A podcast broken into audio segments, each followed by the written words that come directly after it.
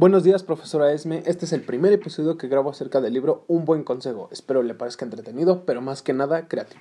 Hablaremos sobre tres puntos de cómo crear una marca y cosas que afortunadamente una persona creativa puede llegar a cabo y salir adelante. Primer punto, me han acusado de ser paranoico. ¿Qué queremos decir con esto? Cuando te han hecho algún daño, por muy mínimo que sea, que incluso tu amigo te dice, ay no manches, no seas marica si ni te pasó nada exagerado. Está, en términos artísticos, eh, realmente sí, nos damos cuenta de que dices, no manches, o sea, sí, o sea, te están haciendo algo, pero pues, o sea, no te pasó nada, o sea, eres un marica. Eh, pensamos que en un término artístico, cuando una eh, es lo mismo con un término artístico, cuando una idea llega a tu mente y quieres compartirla con tu equipo, procuras protegerla.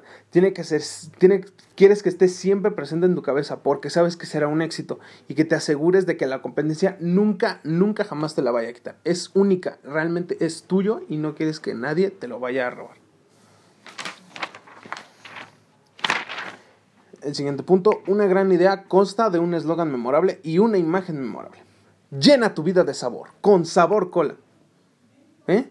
¿Qué? Está chido, se te pega. Eso es lo que el público quiere, quiere reconocer. Un quiere que, quiere que crear una emoción y un sentimiento que te haga sentir satisfecho con ese producto que te están ofreciendo.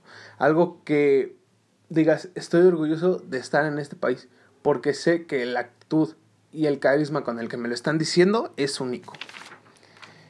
Y el último punto, el nombre marca la diferencia. Intenta ser espontáneo, vuelve a ser un niño, juega con las palabras, no pienses en el nombre de una persona, inventa un personaje, algo que recuerdes con facilidad y digas, esto es lo que me hace diferente.